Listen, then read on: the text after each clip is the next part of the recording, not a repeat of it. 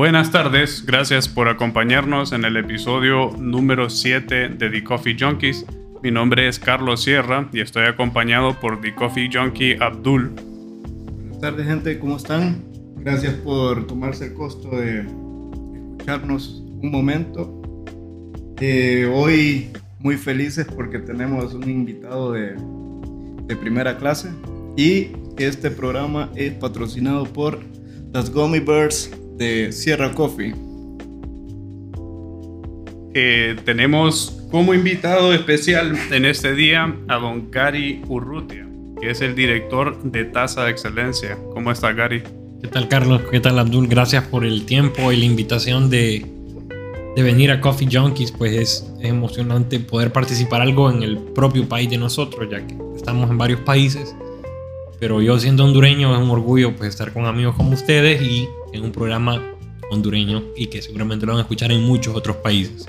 Hombre, gracias a vos. Y esa en realidad es la idea de este programa, que podamos tener gente que esté trabajando en café y, y también otros, en otras industrias, otros emprendedores, y para poder conocer más. Por ejemplo, en este caso, eh, sobre tu trayectoria en café y también eh, lo que es tasa de excelencia. Porque yo creo que todos, todos hemos escuchado sobre tasa de excelencia y que ese café se vende más caro, etcétera, etcétera, pero no, no conocemos en realidad cómo es el proceso, cómo se escogen los cafés, cómo se vende ese café.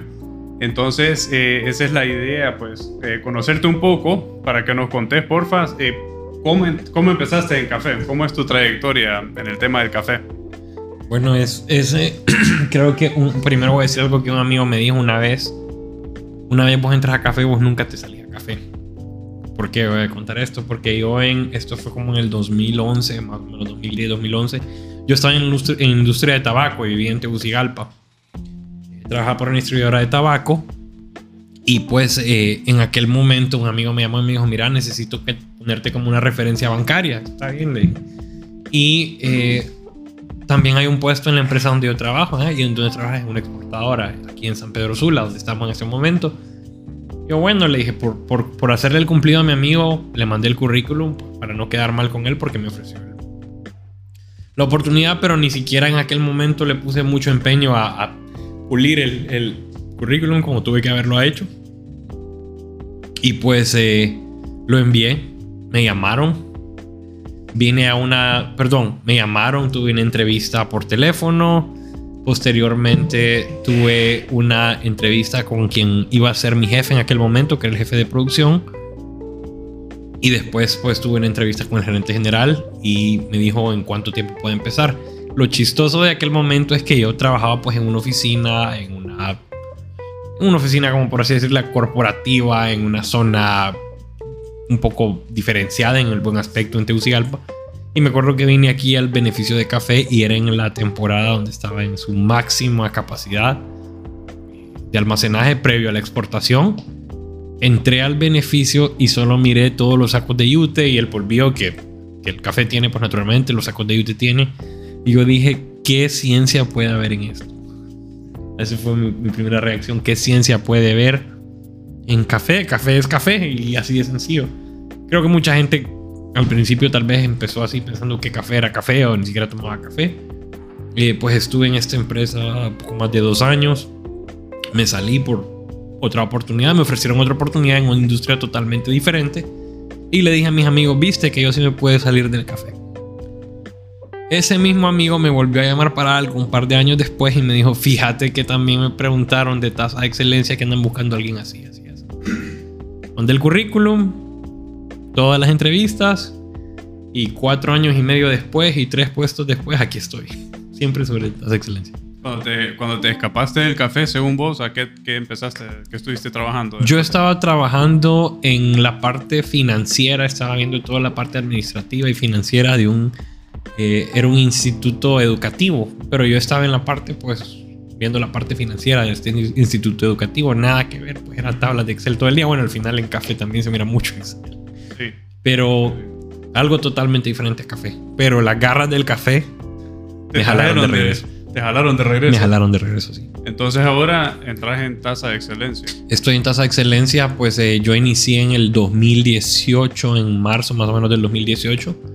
En Alliance for Coffee Excellence. Porque, ¿Por qué digo Alliance for Coffee Excellence? Porque ACE, nosotros somos una organización sin fin de lucro basada en Portland, Oregon, y tenemos varias, eh, varias ramas. ¿A qué me refiero? Tenemos nosotros nuestra principal rama es, por supuesto, tasa de excelencia, el certamen que actualmente está en 12 países del mundo. Luego tenemos también los SET, que son Sensory Educational Training, que son cursos de catación, cursos, cursos sensoriales, y los tenemos en diferentes partes del mundo, en Europa, en Asia, en Oceanía, en Norteamérica. Estamos viendo si los implementamos en, en Centroamérica, porque ya hemos tenido en México, y también tenemos los PCAs, que son los Private Collection Auctions, quiere decir que son subastas privadas que es un grupo de productores o un grupo de cooperativas o un grupo de exportadores se unen y seleccionan automáticamente sus lotes ellos que van a ir a subasta. Pero yo específicamente trabajo en la rama que es tasa de excelencia, soy el director para tasa de excelencia. Inicié como coordinador de campo viendo todo lo que era la logística pre y post el certamen. Todo pues desde ver de que el beneficio tuviera las condiciones, desde ver de que tuvieran, eh, se siguieran los procedimientos para exportación, ese fue mi primer trabajo en, ACE. Posteriormente, pues tuve la oportunidad de ser el Auction Manager, que es el gerente de subastas. Y en gerente de subastas yo miraba toda la parte pues más comercial, la parte de relación con los clientes después de que pasa la, subasta de tasa de excelencia, que más adelante menos que vamos a hablar del el proceso que es para, para participar en tasa de excelencia. Y posteriormente, pues eh, quien fue mi jefa, pues por otra oportunidad laboral, eh, eh, salió del, de la organización de nosotros y gracias a Dios me dieron la oportunidad como director del programa de tasa excelencia cuatro años después y ahora estoy aquí pues dirigiendo el programa de tasa excelencia en los 12 países que estamos. ¿Qué países estás manejando de tasa excelencia? En este momento tenemos Indonesia, Etiopía, México, Guatemala, El Salvador, Honduras, Nicaragua, Costa Rica, Colombia, Ecuador, Perú, Brasil y eh, también estamos en negociaciones ahorita para, para muy posiblemente abrir en, otros países interesantes que les voy a dejar como sorpresa. Y hemos también tenido a través de los años certámenes en otros países como ser Bolivia, como ser Burundi, como ser Ruanda. Y pues ahí vamos creciendo el programa. Super. Ahora tengo una, una consulta. Estábamos hablando previo al, a empezar a, grabar el podcast. Eh, que dentro de tu trayectoria te ha tocado no tan fácil como la gente cree que le toca a uno. te ha tocado empezar desde abajo. Pues sí, porque yo em, cuando inicié en café en, esta exportadora aquí en San Pedro Sula, yo empecé como asistente del gerente de producción. Y en realidad era ver todo el mantenimiento de beneficiado seco en todos los beneficios, en todos los centros de acopio, donde teníamos secadoras, ver toda la bodega, ver todo desde la construcción de un baño en una bodega en Lloro hasta ver el presupuesto de mantenimiento de las máquinas en el beneficio principal aquí en San Pedro Sula. Y, pues trabajé también en compras, que es donde me tocó fuerte.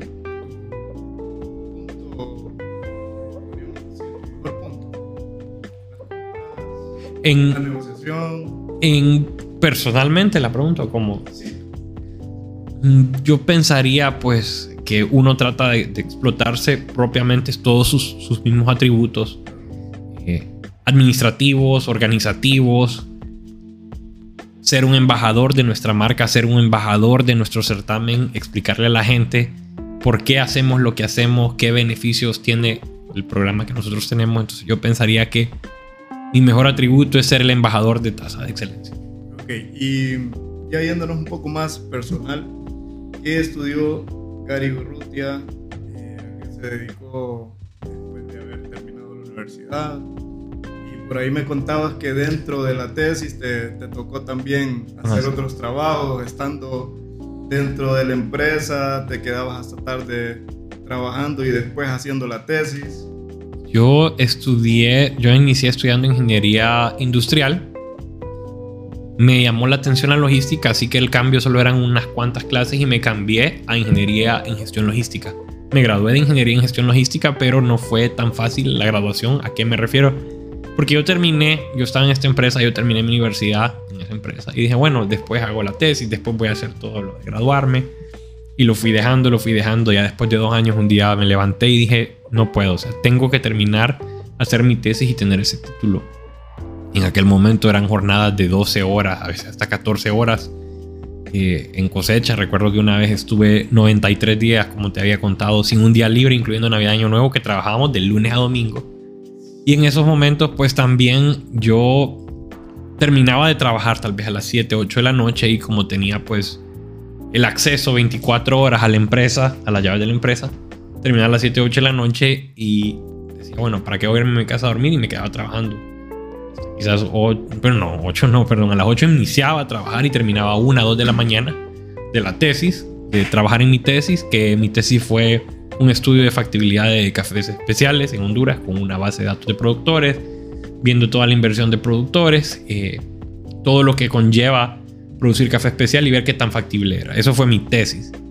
Terminaba la de trabajar a las 2 de la mañana y me iba a mi casa, dormir un par de horas y regresar a trabajar. Y en realidad creo que ese es uno de mis mayores orgullos porque saqué 100 en esa tesis universitaria, saqué 100. Fue con mucho esfuerzo, mucho sacrificio y casi lágrimas. Bien matado y no, bien, bien, bien macaneado, bien trabajado, pero las cosas buenas creo que no, no son fáciles. Las cosas buenas cuestan, pero valen la pena. Y ya para terminar mis, mis consultas, ¿qué has aprendido vos en este rubro? Eh, conociendo la gente, pero no tanto conociendo eh, la gente profesional, sino conociendo los campesinos, conociendo los productores. Me imagino que te has ido a meter, eh, como decís, a trabajar lugares recógnitos. ¿Qué has aprendido vos como persona en este rubro? Yo pienso que uno de los mayores aprendizajes que yo he tenido es el cultural. ¿En qué aspecto? En el aspecto, bueno, como lo dice la palabra, valga la redundancia de la cultura. Nosotros podemos decir que, por poner un ejemplo, Nicaragua está aquí al lado y pensamos que puede ser la misma mentalidad de un hondureño y un nicaragüense, un hondureño y un guatemalteco, un guatemalteco y un salvadoreño. Pero aprender a identificar esas diferencias culturales es, es, un aprendizaje grande, es un aprendizaje increíble cuando uno trata con países de, perdón, con personas de tantos países. Y luego en el aspecto comercial también uno puede creer que venderle el café a un coreano y a un japonés es igual, no. pueden ser países que están relativamente cerca, pero son maneras de tratarlos totalmente diferentes, desde el momento de cómo se escribe un correo, desde el momento de cómo le responde un correo, y no es porque le va a escribir en coreano o japonés, sencillamente es las diferencias culturales. Quizás uno dice, bueno, trabajamos también en África, estamos en Etiopía y decimos, ah, tal vez allá las cosas son igual que acá, en el aspecto que Etiopía es un país en vías de desarrollo, al igual que los nuestros aquí en Centroamérica. Y podríamos pensar, ah, en, en África es igual que acá, que hay que hacer esto y lo otro para que las cuestiones funcionen cuando no, es una cosa totalmente diferente. Por ejemplo, en Etiopía, cada país tiene un reto diferente. En Etiopía ahorita nos tocó enviar algo tan sencillo como bolsa Ziploc. Porque en Etiopía seguramente hay cosas que no hay en Honduras, pero también en Honduras hay cosas que no hay en Etiopía. En Etiopía era imposible conseguir bolsa Ziploc que necesitábamos para mandar las muestras a más de 100 clientes en todo el mundo. Tuvimos que comprar las bolsas en Amazon, eh, enviarlas a una bodega en Miami y ahí un consolidador nos reempacó todo y lo envió a Etiopía. Entonces, el aspecto cultural es un aprendizaje increíble y también pienso yo que este programa le enseña mucho a uno a resolver problemas. Porque cuando uno cree que ha visto todo, aparece algo nuevo, pero cada reto es una enseñanza. Así que tratar de sacarle lo mejor a todo, tratar de aprender a resolver los mejores los problemas de la manera más rápida y más eficiente posible tener empatía y entender la diferencia cultural del mundo en el que estamos, no solo de la parte de productor, sino de la parte comercial, cómo se trata con un cliente. En este programa usted tiene que sentarse a hablar quizás con alguien que solamente corta café. Y también se tiene que sentar a hablar con el gerente general de una de las compañías más grandes importadoras del café en un país sumamente desarrollado y consumidor. Y tiene que tener la habilidad de hacerlo de la mejor manera posible con las dos. Y todo eso pues ha sido una enseñanza que todos los días sigo aprendiendo, no lo sé todo, sigo aprendiendo. Y así como le puede dar la enseñanza más grande ese gran gerente, así me la puede dar la enseñanza también ese cortador de café. ¿Cómo, ok, ya regresando al tema de tasa de excelencia, cómo se define un café de tasa de excelencia? ¿Qué es un, qué es un café que puede participar en un evento como ese? El café de Taza Excelencia, en sencillas palabras, es excelente. Ahora te voy a contar un poco del proceso. Por eso se llama taza excelencia porque es un café excelente. ¿Qué implica que tu café, si, tú eres un productor, sea de taza de excelencia? Taza de excelencia es un certamen en 12 países del mundo que estamos en este momento donde es abierto a todos los productores y pueden participar con una muestra sin costo y pueden participar con una segunda muestra con un costo simbólico. ¿Por qué hacemos esto? porque hay muchos productores que tienen más de una finca en países que estamos y si lo hiciéramos totalmente gratis, todo el mundo metería 10 muestras a ver a cuál le pega, como decimos en hondureño. ¿Cómo funciona? Entonces el productor tiene derecho a una muestra gratis. Esa muestra gratis va a la parte de preselección. ¿Qué le llamamos nosotros preselección? Preselección es donde un jurado que previamente ha sido examinado para definir que tienen todas las competencias y habilidades pueden formar parte del jurado que va pues Qatar va a probar los cafés de tasa de excelencia y va a definir cuáles son los cafés que, que tienen los requisitos y los lo que se necesita para hacer un café de tasa de excelencia. Después de Espérame, disculpa que te interrumpa. Ok, y para ser parte de ese jurado, ¿qué se requiere? Digamos, si yo quiero ser un, un catador, por ejemplo, de, del programa de tasa de excelencia. Nosotros lo que pedimos es de que tengas una eh, experiencia comprobada. No es de que yo vi un curso en YouTube y voy a ir a catar los cafés, sino que pedimos tu currículum para, para que tú tengas el derecho de ir a hacer el examen. No es de que el currículum más y venga, pase, que ya estuvo, ya sos. ¿Perdón?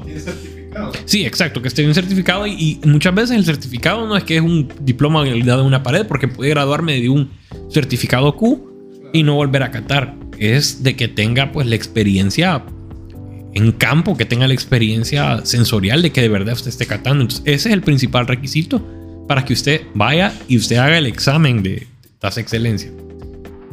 Entonces, eso es lo que se requiere. Así que si vos sentís que tenés la experiencia, estás más que bienvenido a hacer el. Yo sé que vos trabajas en café, así que estás más que bienvenido a hacer el examen aquí en los siguientes años para que se seleccione ese jurado. Ese examen es aplicado generalmente por un juez extranjero que viene al país y se aplica ese examen. Y ese juez solamente aplica el examen y los resultados del examen codificados son enviados a otro juez en el extranjero. Y ese juez en el extranjero solo mira números, no mira el examen de Gary, no mira el examen de Carlos, no mira el examen de Abdul, solo mira el examen del código 123, del código 456, para no decir de que le di preferencia a Carlos porque era mi amigo. Lo hacemos de la manera más transparente posible, se le envía a ese juez, a ese, este, uno el que aplica el examen y el otro el que lo revisa. Y el que lo revisa es codificado. Entonces, así se selecciona ese jurado que va a catar los cafés de preselección entonces en esos de selección pueden entrar 300 muestras, como generalmente pasa en Honduras, y podemos tener casos como en Etiopía, donde entran 1800 muestras. Entonces, eso solo es preselección y hay que captar. ¿Cuánto tiempo, ¿Cuánto tiempo toma la preselección en Etiopía, que son 1800 muestras? Dos semanas. Dos semanas, Dos semanas de, de, sesiones de catación pues, intensas, back to back, y dos jueces. ¿Por qué dos jueces? Porque recuerden que las muestras las entregan en verde. Entonces tienes que tener un juez que esté viendo toda la parte de catación y tenés que tener otro juez solamente viendo la parte de tueste. ¿Te imaginas tostar 1800 muestras para tueste? Etiopía es, un animal de otro tamaño, pues eh, metafóricamente hablando. Y eh, después de preselección, esos cafés tienen que clasificar con un puntaje de al menos 86 puntos para clasificar a la siguiente etapa. Que la siguiente etapa es el jurado nacional. Te recuerdo que todo esto que se cató en la preselección fue codificado. No viste de quién era el café. Vos como juez solamente ves café posición 1, café posición 2, posición 3. Todos nuestros in-country partners, los organizadores del certamen en cada país, están obligados a contratar una casa auditor externa, que no, no somos nosotros en ACE, ni tampoco son ellos. Después tenemos, tenemos como Grant Thornton en, en, Grant Thornton en Etiopía, tenemos a PricewaterhouseCoopers en, en Nicaragua y así tenemos casas diferentes auditoras que son encargadas de llevar toda la codificación para que sea absolutamente transparente. Transparente. Transparente. Y anónimo, sí. Aquí en Honduras está... Mm, se me escapa el nombre en este momento, creo que es CONAFI, si no me equivoco. Es una firma pues, de abogados que ellos son los que se encargan de... Puede ser que me equivoque en el nombre, me disculpo por eso, no tantas cuestiones que no mira por acá. Entonces ellos se encargan de toda la codificación para para que dar una certeza de que cuando usted como catador está catando el café, no tiene idea de quién es su café. Usted solo está catando un café con un código. Y eh, se cató así codificado en preselección. Las 300 muestras se definieron las 150 mejores con 86 o más puntos, que son las que entraron a la Semana Nacional. En la Semana Nacional se vuelve a recodificar y de 150 las bajamos a 90. Entonces son dos partes de catación y esas 90 son las que eh, bajamos posteriormente a 40 y esas 40 son las que van al jurado internacional, que el jurado internacional pues ha tenido un cambio debido a COVID porque generalmente ustedes tal vez vieron las noticias o en algún momento, leyeron o les contaron que venían jueces de todo el mundo aquí en los otros países a catar los cafés. Por COVID no podíamos, pues la gente no podía viajar y creamos el sistema de GCC, que son Global Coffee Centers, donde miembros de nosotros, jueces con previa experiencia en tasa excelencia, pusieron a disposición sus laboratorios en el mundo, se codificaron las muestras en los países de origen y se le enviaban las muestras a ellos. Y también hicimos una alianza con Cropster, Cropster Cup, que es, una, un software para inventario y es un software para... No me está pagando por esto Cropster, pero es un software muy bueno para captación. Hicimos una alianza con ellos para llevar todas las captaciones, pues... Eh, virtuales, cada quien cataba desde su celular, eh, ellos enviaban las notas, la casa auditora revisaba las notas. Entonces todo este es un, es un proceso bien grande para que el café en realidad sea un café de tasa de excelencia y posteriormente en tasa de excelencia solamente clasifican las 30 muestras que tengan 87 o más puntos en esa última etapa. Anteriormente era 86 en todas las demás etapas, pero en etapa internacional son 87 o más. Entonces, te cuento todo esto porque me decís qué requiere un café para hacer tasa de excelencia. ¿Cuántas veces se cata el café?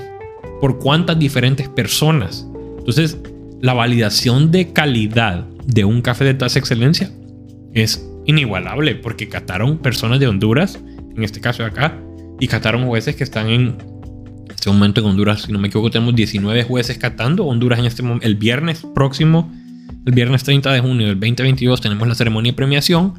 El jueves a las 2 de la tarde, hora de Nueva York, que es mediodía, hora de Honduras, todos los jueces tienen que tener ya sus scores de los cafés en línea. La casa auditora los revisa y ese jueves en la noche o el viernes por la mañana se imprimen la casa auditora imprime los certificados y se procede a la ceremonia de premiación.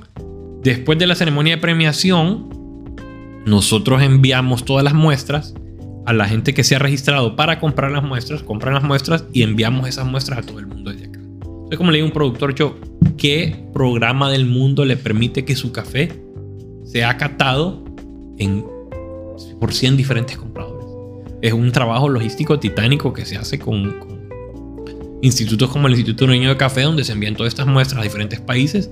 ¿Por qué? Porque esa gente tiene que saber los atributos del café al que le va a apostar en una, en una subasta. Entonces, desde, es una parte, como están escuchando, mucho trabajo que se hace, mucho, mucha parte logística que se hace porque se envían todas esas muestras y después de eso viene la subasta, después de que todo el mundo recibió sus muestras, que cató las muestras en todo el mundo, viene la subasta y en la subasta, pues es una subasta en línea, algo así como, tal vez como lo que para alguien que ha comprado en eBay, algo así como comprar en eBay o eh, así se hacen las subastas y se definen pues los ganadores y después viene la parte de los listas de exportación que son otros 20 pesos hablando en hondureño. Aquí, aquí en Honduras, ¿qué precios se han visto? buenos precios para café de... la, la mm, la ceremonia de premiación, ¿dónde se hace aquí en Honduras? La ceremonia de premiación se va a hacer en el Instituto Niño de Café en Tegucigalpa. este viernes, sí, ahí te vamos a contar. Y para, que, para darte un poco de, de detalle de Honduras, Honduras eh, en tasa de excelencia, el primer año de Honduras fue en el 2004. En el 2004 el precio más alto que se alcanzó fue de 13 dólares la libra. Y el precio más alto que se ha obtenido en Honduras fue en el año 2017 que se vendió un café por 124 dólares y 50 centavos la libra. Ahora, yo siempre le digo algo a las personas en cuanto al precio más alto, porque sí el precio más alto es bonito, ver un pico alto en una tabla, pero la que nosotros en tasa de excelencia nos importa más es el precio promedio por libra, porque es más beneficioso que nosotros miremos un precio promedio por libra alto, quiere decir que la distribución de los ingresos fue mejor. Porque sí es bonito que tener un 124 la libra, pero si solo fue para un productor, nosotros nos interesa más el indicador de precio promedio por libra. ¿Quiere decir eso? ¿Qué quiere decir? La cantidad de ingresos que generó una, una subasta, eso lo vimos en la cantidad de libras. Así sabemos cuál es el precio promedio, porque es el mejor, es el mejor indicador, para saber cuál fue la distribución del dinero. Para darte el ejemplo, en el 2004 el precio promedio por libra de Honduras fue de 4 dólares y 87 centavos. Y en el 2021 fue de 27 dólares y 99 centavos. En el 2021, Carlos, vos me acordás más o menos cómo habrá estado en junio la bolsa de valores. Estaba, creo que no estaba en los 2.30 todavía en el 2021. Estaba abajo de los 2 dólares 31 centavos la libra. 2 dólares 31 centavos la libra en la bolsa de valores de Nueva York. Y el café de tasa de excelencia se vendió a 27 dólares. Y de eso, por supuesto, hay gastos administrativos porque el café tiene que exportarse, el café tiene que moverse al puerto, el café tiene que procesarse y eso se le deduce al productor. Pero la idea es de que se devuelve al menos el 70% de los ingresos al productor. Entonces, ¿qué, ¿qué les dice eso? De que si ustedes tienen un café que se vendió a 27.99 dólares, se le está devolviendo el 70% al productor, quiere decir que el productor recibió más de 19.50 dólares la libra, cuando la bolsa de valores está a 2.30. Por ahí anda. sí, ahorita anda por ahí. 2.27 creo que estaba hoy, por ahí más o menos. No vi la bolsa hoy, pero sí anda en ese rango. Y el precio promedio, como te digo, nosotros lo vendimos a 19 dólares. ya después de haber descontado pues de la producción. Sí, Eso te después dice de las pues, deducciones. Después de las deducciones, porque hay costos. Claro, obviamente. Hay costos. Vamos a aprovechar que estamos enfrente de la computadora. Hoy cerró a 2.17. Cada año es diferente, pues todos los años son diferentes, pero la idea es seguir trabajando no solo en Honduras, sino en todos los países que tenemos, porque ese precio siga subiendo año con año. El, el COVID, la pandemia fue un reto la logística, como ustedes saben, es un reto increíble ahora, los precios de contenedores. Pero estamos haciendo todo el esfuerzo posible por seguir creciendo para el productor. Ahorita, ya que mencionas eso,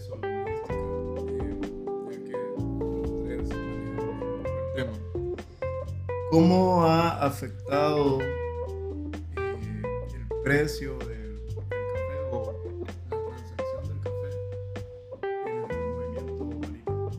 Sabes que se fueron para arriba los los costos de contenedores. Antes pagaba 1.800 a China, ahora paga 10.500 dólares, pues. Para serte muy, muy sincero, Abdul, generalmente, voy a hablar generalmente, el cliente que nosotros tenemos que compra marítimo, tal vez sí le afectó. Le afectó, pero no en una gran manera. Déjame te explico.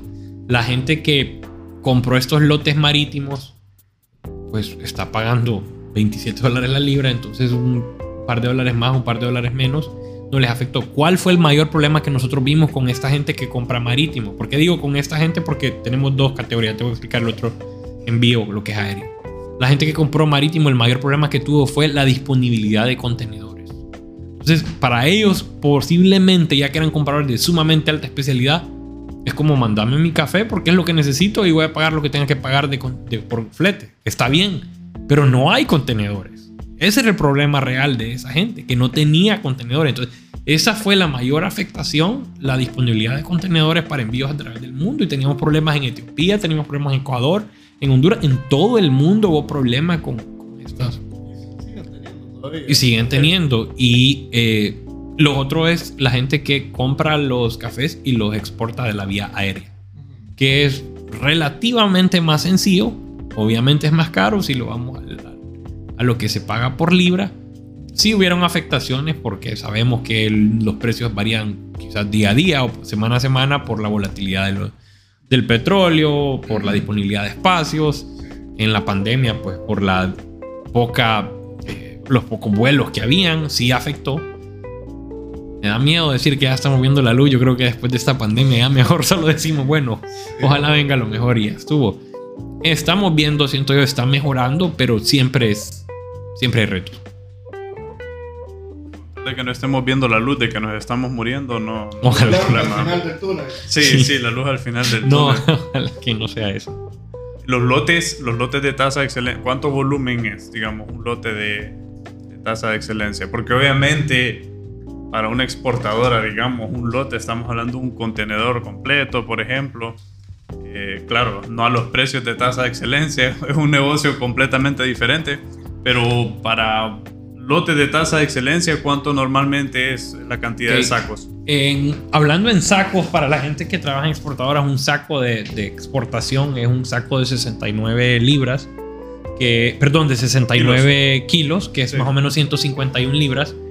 Los sacos, perdón, los lotes de tasa de excelencia generalmente andan entre 8 y 12 sacos. Entonces estamos hablando de que estamos hablando que los lotes andan más o menos entre 550 kilos, pueden llegar hasta 828 kilos, que, pero aquí en Honduras pensaría yo que, mi experiencia te diría que más bien Honduras anda más o menos como por los 8 sacos por 8 sacos por lote, entonces estamos hablando de que eso sería 552 kilos por 1.6, son lotes de tal vez 800, 900 libras, pueden haber lotes más pequeños, 700 libras, son lotes pequeños, y tenemos otros lotes que pues, son lotes que son tal vez 400, 500 libras. Son lotes mucho más pequeños de que Sí. lo que es una exportadora.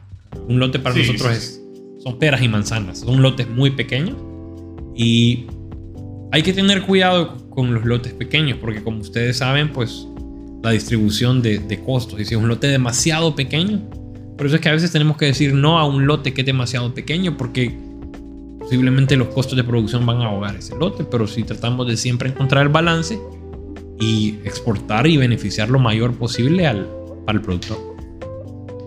¿Cuál, cuál, es el, ¿Cuál ha sido el lote más pequeño que han exportado ustedes?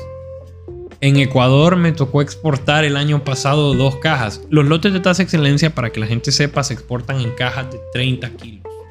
Que son 30 kilos, eh, van empacados en dos ladrillos que le llamamos nosotros, que son unas bolsas especiales de empaque al vacío. Y quedan como unos ladrillos porque se les saca todo el aire posible. Y se empacan dos ladrillos de 15 en cada caja. Quiere decir que en Ecuador me tocó exportar unos lotes que eran dos cajas. El año pasado estamos hablando de que eran 60 kilos de café, pues 60 kilos de café es 96 libras de café. Esos lotes bien pequeños, fueron pagados bien, bien caros. No los precios más altos que yo he visto en, en tasa, pero ¿Cuánto, bien caro? Da número. Ya estás hablando de el da número, el, nu- ok, como les comenté, vamos a darle dos números para que ustedes sepan. Recuerden que como les comenté hace un momento, nosotros tenemos varias ramas. Tenemos las subastas privadas, que es eh, cuando se une un grupo de productores, se une una región y hace una subasta y nosotros le damos todo el acompañamiento y la guianza para que hagan su subasta. Y tenemos también tasa de excelencia. El precio más alto de tasa de excelencia se lo llevan mis, mis amigos de Costa Rica. Costa Rica vendió en el 2018 eh, un lote por 300 dólares y 9 centavos la libra. 300 dólares y 9 centavos. Sí, eso fue algo... Hablando de. No, es- es- era una cantidad... Ni el café que nos acabamos de tomar de Yemen. No, ni el, el café Yema es muy bueno. y ese café No, es muy café- bueno ese. Bueno, más bien, más bien eso era lo que te iba a preguntar. O sea, comparaciones de precio, porque hemos estado hablando de Honduras, pero obviamente Colombia, Costa Rica, hay, o Brasil incluso, hay otros países que venden a precios mucho más altos. Pues mira, es. Es diferente. Te voy a contar otra vez de, los, de las subastas privadas. ¿Por qué? Porque el año pasado nosotros hicimos una subasta privada de café de Taiwán. Creo que nadie, mucha gente sabe que Taiwán cosecha café. Pues vendimos un lote de café de Taiwán a 500 dólares la libra. Y se quedó ahí mismo en Taiwán. O sea, es decir, lo compró una persona de Taiwán para un negocio, obviamente, pero ellos son muy eh, regionalistas en el buen aspecto que quieren comprar lo mejor para ellos y local para ellos. Ese es el precio más alto que he visto en, en ACE, en toda nuestra institución. En cuanto país a país, no me atrevo a decir nada. ¿Por qué? Porque yo llevo aquí cuatro años y medio y todos los años son diferentes. Puede ser que este año Honduras tenga un precio más alto que Guatemala. Puede ser que el otro año sea al contrario, que Guatemala tenga un precio más alto en Honduras. Puede ser que el otro año, bueno, Costa Rica fue un momento. Puede ser que El Salvador fue un momento. En realidad depende de los que están apostando por ese lote. Entonces, eh, para darte una idea, nosotros hemos vendido desde 1999, que se hizo el primer certamen en Brasil, hemos vendido 74 millones de dólares. Ha sido pues una cantidad interesante. Y de esos 74 millones de dólares, 7 millones ha vendido Honduras. Desde el primer certamen que se hizo en Honduras en el 2004, creo que fue Honduras, ya, vamos a revisar. Honduras, el primero de Honduras fue en el 2004, correcto. Entonces Honduras ha vendido más o menos un 9% de lo que es tasa de excelencia. 7 millones de dólares es una cantidad bien interesante que nosotros hemos logrado recolectar para los productores. ¿Y Honduras, Honduras cómo es? Porque antes de que empezáramos a grabar estábamos hablando de que Honduras sufrió por un tiempo por temas de calidad. Sí, Eh, ¿cómo, ¿Cómo está posicionado el país ahora? Eh, Ya después de esos problemas que se tuvieron de calidad y todo, ahora, ahora Honduras, ¿cómo está posicionado a nivel mundial? Según vos ves por, por temas de tasa de excelencia. yo Honduras estuvo castigado por, por un diferencial negativo en la bolsa de valores porque teníamos una calidad inferior o habían demasiados defectos cuando los lotes llegan a otros países. Pero estamos hablando que esto fue hace unas décadas. Hoy en día, Honduras, como le digo a la gente, es una gema oculta. ¿Por qué? Porque como tal vez algunos saben, tal vez no, los, los cafés se cotizan con diferenciales. Es decir, del precio de la bolsa de, de valores tantos centavos más por libra porque es café de Costa Rica y el café de Costa Rica es, es porque es bueno, dicen ellos, y por eso pagan más. Y Guatemala tiene un diferencial positivo de tanto. Entonces el diferencial de Honduras es un poco más bajo que ellos. Pero es porque no se ha totalmente descubierto y por eso es que es una gema oculta. Estuve con una persona hace dos semanas que me dijo, fui a Honduras por tu recomendación y no sabía que podía conseguir tan buenos cafés a tan buen precio. El mercadeo es una parte muy importante de- del café y eso es lo que también nos hace... Hay una oportunidad de mejora. Me recuerdo yo que estaba yo de intercambio en el año 2008 y estaba en un aeropuerto en Dinamarca, en Copenhague, en Dinamarca. Y vi un mural inmenso, pero como del tamaño de dos cuartos, de una selva. Y habían unas plantas de café y una gente recolectando café. Estamos hablando del 2008. Y abajo decía Guatemalan Coffees. En un aeropuerto en Copenhague. En un Starbucks. Entonces, ¿qué es lo que quiero decir esto? Que nosotros tal vez todavía nos quedan unos puentes que cruzar que otra gente cruzó antes. Ahora, miremos cuál qué es la que creo yo que es la estrategia que tiene que hacer Honduras, es ver cómo cruzar esa esa- esos otros países para cruzarlos de una manera mejor. Aún nosotros, como hondureños hablando, pues si ya lo hicieron, ¿cómo podemos hacerlo nosotros de mejor manera? Para que un día tengamos esos precios o tengamos mejores precios. Y aquí me van a macanear mis amigos de otros países, pero ahorita estoy hablando pues como, como hondureño. Amigos, por favor, no, no macaneen a Gary. Ténganle paciencia. Sí. En, en Boston, eso fue algo que yo noté en Boston. Eh, habían stands de café de Costa Rica, café de Guatemala, creo que era el otro. Y no me acuerdo café de dónde más, pero así se llamaban. O sea, decían café de país, café de. Nosotros no teníamos un stand así. Teníamos el stand del café, sí. Pero, pero era bien interesante porque el nuestro decía café y todo. Y obviamente era el café de Honduras pero no era tan directa o así como los otros stands tenían, que decían café de, así, café de Guatemala decían.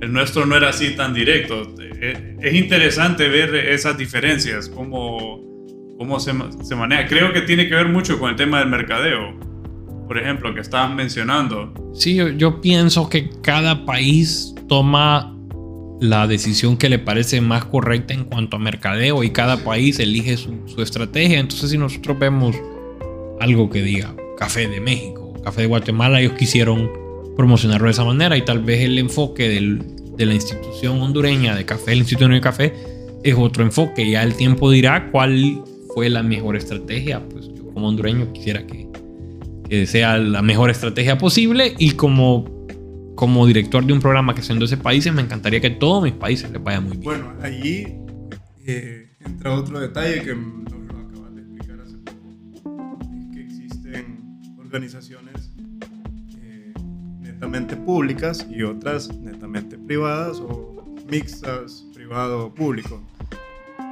Ya me comentaste que el ICAFE es, es público-privado, ¿verdad? Y yo creo que eso influye bastante porque eh, por una parte está el apoyo del ICAFE para los productores, pero por otra parte factor eh, que ya todos sabemos, que lo complicado que es trabajar con el gobierno, ¿verdad? Con respecto a todo el protocolo que hay que hacer para que te aprueben cosas. Y me imagino que por ahí va también la cosa. A diferencia de Guatemala, yo he estado en Guatemala, he vivido en Guatemala. Y realmente estamos 50 años atrasados, a diferencia de ellos, con todo lo que hacen. De hecho, yo trabajé en turismo en Guatemala. Y fue bien curioso para la fecha del Bacton, que fue el 2012, si no me equivoco, ver cómo todos los aviones de Europa llegaban a Guatemala y de Guatemala hacían eh, turismo interno en Guatemala y después se venían para Copán. Y Guatemala vendía Copán dentro de sus paquetes turísticos. Entonces por ahí, ¿a qué quiero llegar con esto? Si algo tan sencillo como el turismo eh, lo ven ellos así, de la manera que lo ven, no digamos el mercado de su país. O sea, ellos, vos te vas eh, ¿Dónde fue que lo vi? Creo que fue en las islas. Habían anuncios de Guatemala. Estás en Honduras, estás en las islas que son hondureñas. Y estás viendo anuncios de Guatemala. ¿Entendés? O sea, ellos tienen un alcance eh, mayor en mercadeo increíble. Igual Costa Rica. Incluso te podría decir que El Salvador está mucho más adelantado que nosotros en, cuestión de mercadeo. De mercadeo de su país, pues. ¿Me entendés? Entonces creo que es uno de los factores también que nos ha afectado como, como país. Ya lo, ya lo hemos comentado nosotros aquí. Eh, la falta de voluntad política que existe para apoyar a los productores y al rubro del café. Yo creo que para, eh, como usted dice, pues tal vez eh, comparando nuestros diferentes aliados, ¿a qué me refiero con aliados? Para el, hacer tasa de excelencia no es que yo voy como ACE y voy a Costa Rica y yo voy a hacer, eh, sino que hay un ente en Costa Rica o en Colombia o el país que sea y se acerca a nosotros y nos dice quiero hacer el certamen de excelencia, quiero la franquicia de tasa de excelencia. Decimos perfecto, estos son los procedimientos y esto es lo que se tiene que cumplir y como le decía, hay entes que son públicos, hay entes que son privados, hay entes que son mixtos. Voy a poner el ejemplo en Honduras. En Honduras el ICAFE es un instituto público-privado. En eh, Nicaragua al lado es la CONATRAE, que es Comisión Nacional para la Transformación de la Caficultura, es totalmente gubernamental. Y en Costa Rica es la Asociación de Cafefinos de Costa Rica, que es totalmente pública. Y cada una de ellas tiene pues presupuestos diferentes, metas diferentes, diferentes cosas. Eh, cada quien elige las diferentes estrategias de mercadeo. Yo creo que en cualquier país siempre hay una oportunidad de mejora y en Honduras pues no es la excepción. Siempre podemos ver una, una oportunidad de mejora. Siempre hay que ver, imitar lo bueno, pues imitar lo bueno y desechar lo malo como, como en todo en la vida, pienso yo. Para personas eh, jóvenes quieren entrar en café, ya sea produciendo coffee shops tal vez, exportadoras o temas pues, de esos tales, ¿qué, recomendaría, ¿qué recomendaría vos, ya que tenés experiencia en, el rubro? Siento yo de que alguien que tiene que entrar en café, quizá un, un camino que no sería el que yo elegiría, es de que tal vez quieren entrar directamente a barismo, a preparar métodos, a preparar algo eso fue, eso fue lo que me pasó a mí. Yo, yo, yo tomé cursos de... Y no de, es malo.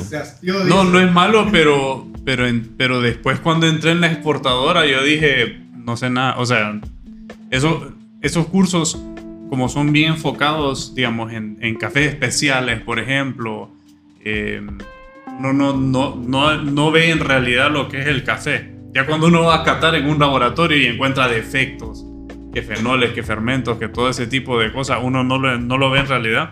Entonces ya entrando en la exportadora yo dije, ah, bueno, en realidad no, no he aprendido absolutamente nada de café. Exactamente, ¿cuál es mi recomendación? Si usted quiere entrar en el café, empiece por el principio, valga la redundancia. ¿Qué es el principio?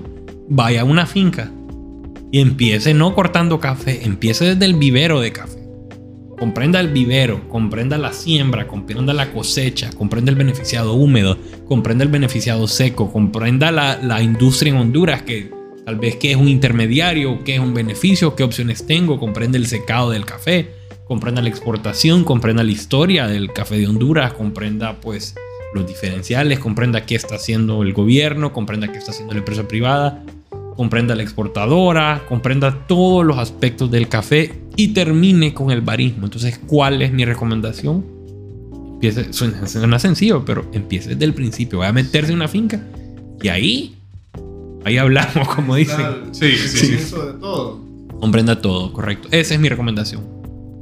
No, buenísimo. Muchas gracias. No, pues Este esperamos sea el primer episodio de muchos con Gary para ver a dónde lo lleva el café. Posiblemente nos lo encontramos en alguna reunión No, ya haciendo una consulta más un poco más personal, ya casi estamos para, para cerrar, ya llevamos casi 25 minutos. Eh, ¿A dónde te ha llevado el café a vos? Pues eh, he estado en Centroamérica aquí bastantes veces aquí. En Centroamérica, en México, en Estados Unidos. Y pues cuando voy de viaje, por ejemplo, si tengo que ir a Europa o algo, sea personal o, o de trabajo, pues trato de visitar a alguno de nuestros clientes. Porque una estrategia que nosotros hemos tomado como es de que estamos globalizando la empresa. ¿A qué me refiero? Antes todo el equipo estaba basado en nuestra casa matriz que está en Portland, Oregon. Hoy no. Hoy en día eh, su servidor como director está basado aquí en Honduras. Luego tenemos la persona de logística que está basada en Colombia. Luego tenemos la persona de subastas y comercialización que está basada en Italia. Tenemos una colega que está basada en China para ver todo lo que es el mercado chino. Tenemos una persona dirigiendo el programa en Etiopía. Entonces, estamos tratando de diversificar eh, incluso el mismo equipo para no tener que viajar tanto. Porque, por ejemplo, tengo mi jefe, el director ejecutivo de Alliance for Coffee Excellence, Darren Daniel, está basado en Portland. Y de repente un día está, le tiene que volar a México, México City, y después tiene que regresar a Houston para el siguiente día tomar un vuelo a Etiopía. Y de Etiopía después tiene que ir a una reunión en Europa. Entonces es, Wow, bien ajetreado. es bien, bien ajetreado. Sí, bien ajetreado. Y aquí en Honduras, ¿cuántas personas trabajan más con, tu equipo? ¿O No, en más? Honduras yo soy el único. Soy el único. Soy el Ya único. te Nuestro equipo está distribuido en, en todo el mundo, como les comenté. Nuestra casa matriz, la mayor parte del equipo está en, en Portland, Oregon, pero gracias a Dios eh, es bonito como, como hondureño poder representar pues, un país en un programa como el nuestro. Súper. En redes sociales la gente te puede encontrar como Urrutia89. Sí, correcto. Gary Urrutia. Y también Urrutia at 89. Cup of Excellence y at Alliance for Coffee Excellence. Así estamos en Instagram, correcto.